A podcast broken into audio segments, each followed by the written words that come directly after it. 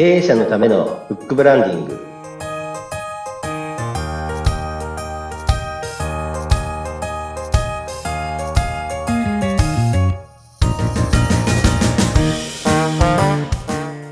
こんにちは。出版ファーストコンサルタント、高林智です。インタビュアーの勝木陽子です。こんにちは。こんにちは。さあ、はい配信日は2月14日。はい。これは何の日でしょうか？これバレンタインデーっていうやつですね。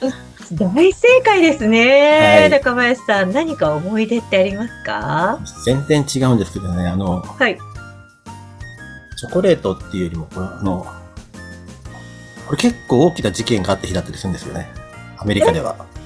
なんだろあの、すごくブラックな話なんですけども、はい、あの、一応こう、暗黒が揺るがした事件があった日なんですね。う。ね、そういう、ちょっとそういう世界にあまりちょっと足を踏み入れたことがない私はわからないんですが。はい。ちょっとチョコレートの話よりはそっちの方が得意だったりするんで。はい、じゃあ、聞いてみましょうか。2月14日、さっきはね、打ち合わせの時は、もうバレンタインデーの思い出なんか絶対ありませんなんて言ってて、はい。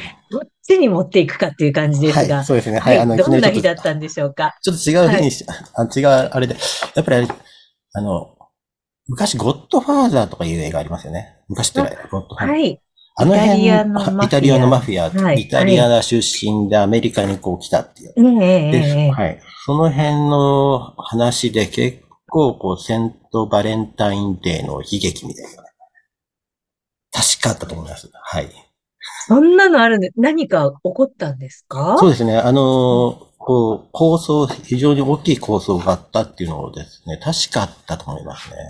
そうなんですね。はい。うわー、ちょっと一回もその話はもうバレンタインといえばもうチョコレートとか、はい。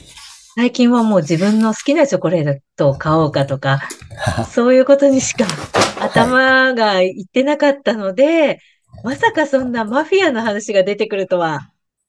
はい。あのーはい、あのーね、14日もらうとね、あのー3月14日大変ですからね。うまいことね、バレンタインの話もこういう話題に持ってっていただきました。はい、そうですね。はい、そんな感じですね。はい。あ、2029年になんか大事件があったみたいですね。はい。2029年ずいぶん、はいうんずいぶん先の話になっちゃいますよ、それあ、だとすい。ません、2000じゃない、あの、1929年です。はい。1929年。29年。はい。はい。なんですね。じゃあ、ちょっと興味のある方はね、ぜひ、ちょっとはいググッと、ググっていただければと、そんな風に思います。はい。です。さあ、それでは、あの、得意な話題から、得意な話題に行きたいと思います。今日はどんなテーマでしょうか、今日そうですね、あの、ブックブランディングから少しちょっと離れた話題で、はい。えええっと、い今、あの、24年の1月1日から、はい。あの、今、こう、話題になってる、こう、新ニーサはいはいは、はいいはい。があると思うんですけども、まあ、うん新ニーサに限ら、まあ、新ニーサは一個、まあ、投資の、えーやり方の、こう、まあ、講座なんですけども、まあ、それについて、こう、やはり、こう、経営者であったりとか、はい。が見る、こう、なんだ株の指標であったりとか、はいあ。と、学生さんとか、これから起業する人たちが、どうやって、こう、うんうん指標とか、そういうね、あのうん、投資を、投資を見るっていうか、その企業、業界を見るっていう上で、うんはい。ちょっと参考にするっていうか、ちょっと投資の勉強もやはりこうね、これから必要なのかなと思いましたのではい。投資とかをやっていると、ちょっと業界とかそういったものに対してもすごく興味が、数字的にも興味が湧いてくるから、その手段としてやるのもありというようなイメージでしょうかね。そうですね。やはりあの、起業したりとか自分の企業をやる上であっても、あの、どの業界がどのぐらいのこう売上とか粗利益があるかっていうのがうんうんうん知っておく必要がありますし、あとあはの、特に我々のやってる出版業界というのは特殊なこうですね、委託販売みたいなのがあるので、うん。そういう業界の流れでどういう仕組みで物が出来上がってくるかっていうのは、それぞれの業界を大きく知っていくのがやはりいいのかなと思いましたので。なるほど。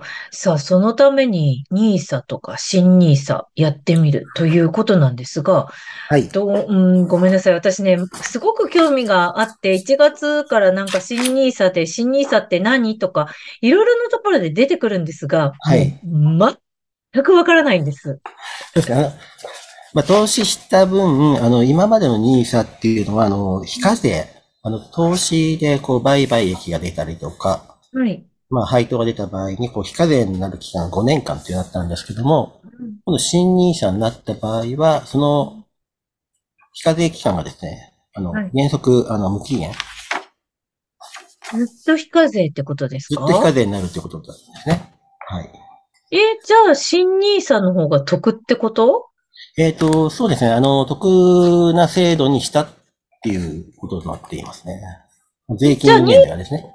今までニーサやってた人は、新ニーサに変えた方がいいっていうことですか？今までの NISA も5年間やって、そうしましたらそこで5年間で切れますので、そこでこう新しい NISA に、新 NISA に行くか？そそれとも今 NISA で持ってる、旧 NISA で持ってるのを解約して新 NISA に入り直すかとかですね。まあ、解約してっていうか、あの、解約っていうか、こう、一回その株を売って売却して、売却益っていうのは5年以内であれば非課税ですのでうん、それでまた新しいの入るっていう手もありますけども、まあ5年間そのままほっといても、うん。まあいいのかなと思いますので、まあそこの辺はこう、ご自身の、はい、はい運用の仕方だと思うんですけども、まああの、上限額もこう年間非課税枠とかもだいぶ変わってきたりとかですね。いろいろあるので、ちらっとこういうのも勉強しておく新 NISA の、うん。はいうんまあそれは口座の仕組みであって、まあ国がいろいろやってくれるので、あの、いい話と悪い話はやっぱりこういうのもやはりあると思いますので、うんうんうんまあ、講座を開設する上ではちょっと、まあ、一回ちょっとし勉強した方が、まあ、知識としてあった方がいいかなっていう。それとはまた別で、あの、皆さんこう、ご存知だと思うんですけども、あの、会社指揮法って言って年に4回出る、はい春夏秋冬出る、こう、ちょっと分厚い本。そうですね。なんかちっちゃめの、なんだろう、昔の電話帳をすごくちっちゃくしたようなものって本屋さんには置いてあるんですが、えいつもこれ誰が何のために見るんだろうって見ながら、はい。あの、一度も手に取ったことがない私はものなんですが、高林さんにとっては、高林さんとか、そういった、なんて言うんでしょう、金融とかにいた方とか、それからその、会社を経営している方にとってみると、割と普通に使われるものなんですね。そうですか。あの、私の友人は証券会社の人は、あの、まあ、入社して、まあ、この、うんすぐにこの発売されたら、その日中にこう読んで、翌日にはこう一冊こうちゃんと読み終わってなかったらいけないって言われたぐらいでして、分厚いじゃないです分厚いですね。なので、やはりポイントをついた読み方をしないと死んでしまうっていうか大変な思いをしてしまうっていう本ですね。はい。か。え、経営者としてはどういったところをポイントに見るといいんですか？やはりあれですね、あの、どの業界がどういうような状況になってるか、これからあの、今後伸びていくのか、それともこう、まっすぐ平坦でいくのか、それともこう下がっていくのかって大きな流れがつかめると思いますので、うん。要するにあの、ご自身の業界、あとはお付き合いしているクライアントさん、業界がどういうようなえー傾向にあるかっていうのは大まかに捉えることができますので、うん。会社指揮法のこの一冊を重たいやつでもいいですし、今、会社指揮法で B4 番ぐらい、ぐらいの大きさの業界地図っていうのが結構出てますので、あそれですと、あはい。こう、中も非常に絵で、チャートとかそういうの出てますので、ここでどういうような業界、どういうような、えっ、と、はい。仕組みになってるかってわかるので、そういうので、あの、例えば新しいお客様がついたときに、この業界はこういう仕組みになってるんだとか、うんこの業界の一番はどこだとかですね。うん。はい。なので、規模感は、業界の規模感はわかると思いますので、そういうのがいいかなと思いますね。はい。なるほど。え、その業界地図とか指揮法を見ながら、ニーサを選ぶみたいな感じなんですか？ちょっと全くはい私、本当株、株について全くわからなくって。はい。はい。あの、指揮法はですね、あの、業界のあの、要はあの、成績表？ああ、過はい去こういうような形で伸びてきています。売上がこうですよとかですね。配当はこういう感じで推移してされてますよ。あと株主こういう人いますよってのがこう出てますので、それにあって、えっ、と、自分で株を選んでいただいて、で、買うときにこう、新ニーサを使うとか、まあ、配当が出る株でしたら、新ニーサを使った方が、あの、非課税でおります。あの、もらうことができますので、こんな形でやっていくとですね。その株を一個ずつ選んでっていうか、会社を一個ずつ選んで株を買うって、かなりハードルが高いというか、はい。そうですね。はい。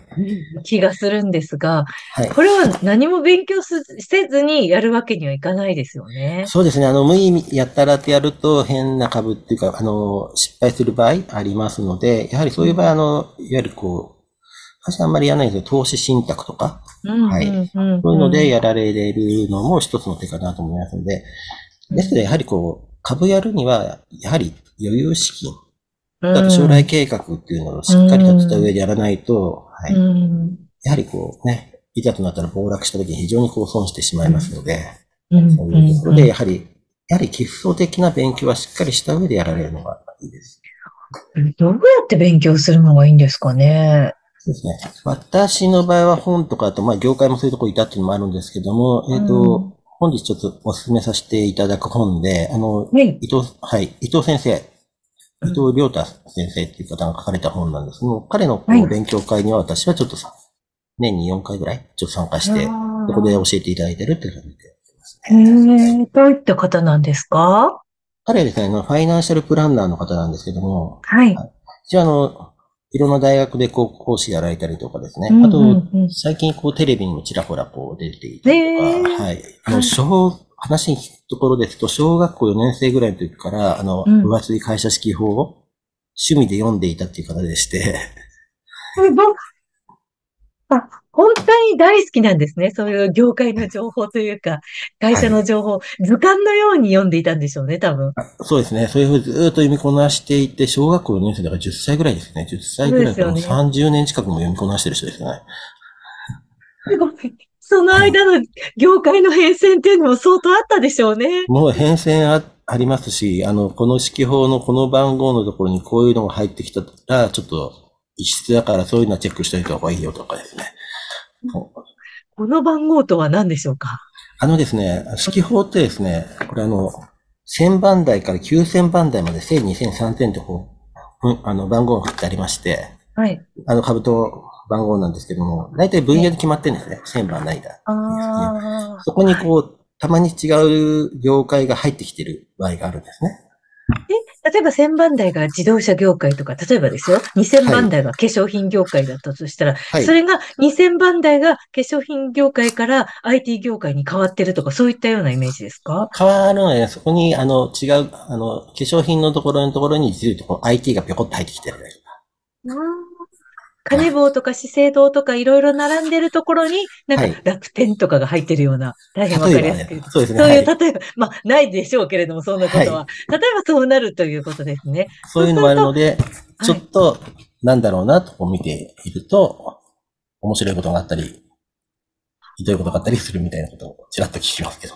例えばそういうところに入ってくると、どんどん掘り下げていっちゃうんですけれども、はい入っていくと、もしかするとその会社がなんか化粧品を始めたとか、そういうことになるんですか？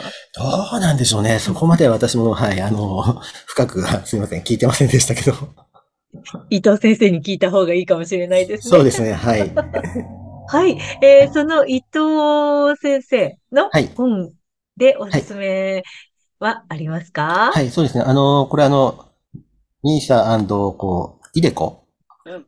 が面白くて、あの面白いくらいわかる本っていうのがですね、まあ7日間でマスターしましょうっていうやつで、で、ここはあの、基本的なことから、ちょっとおすすめの投資信託みたいなのもこういうのもいいですよ、なんていうのがちらっと入っていますので、非常にあの、サクッと読める本なんですけども、なかなかし,、がしっかり書かれてる本ですので、はい、あの、入門としては非常にいい本だと思います。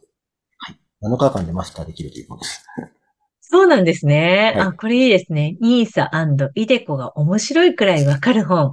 はいちょっとイデコの話今日はね、できなかったんですけども、こはいちらもよく聞くけれどもなんだかわからないというね、はい。えーいつかまたちょっと教えていただければなと思います。はい。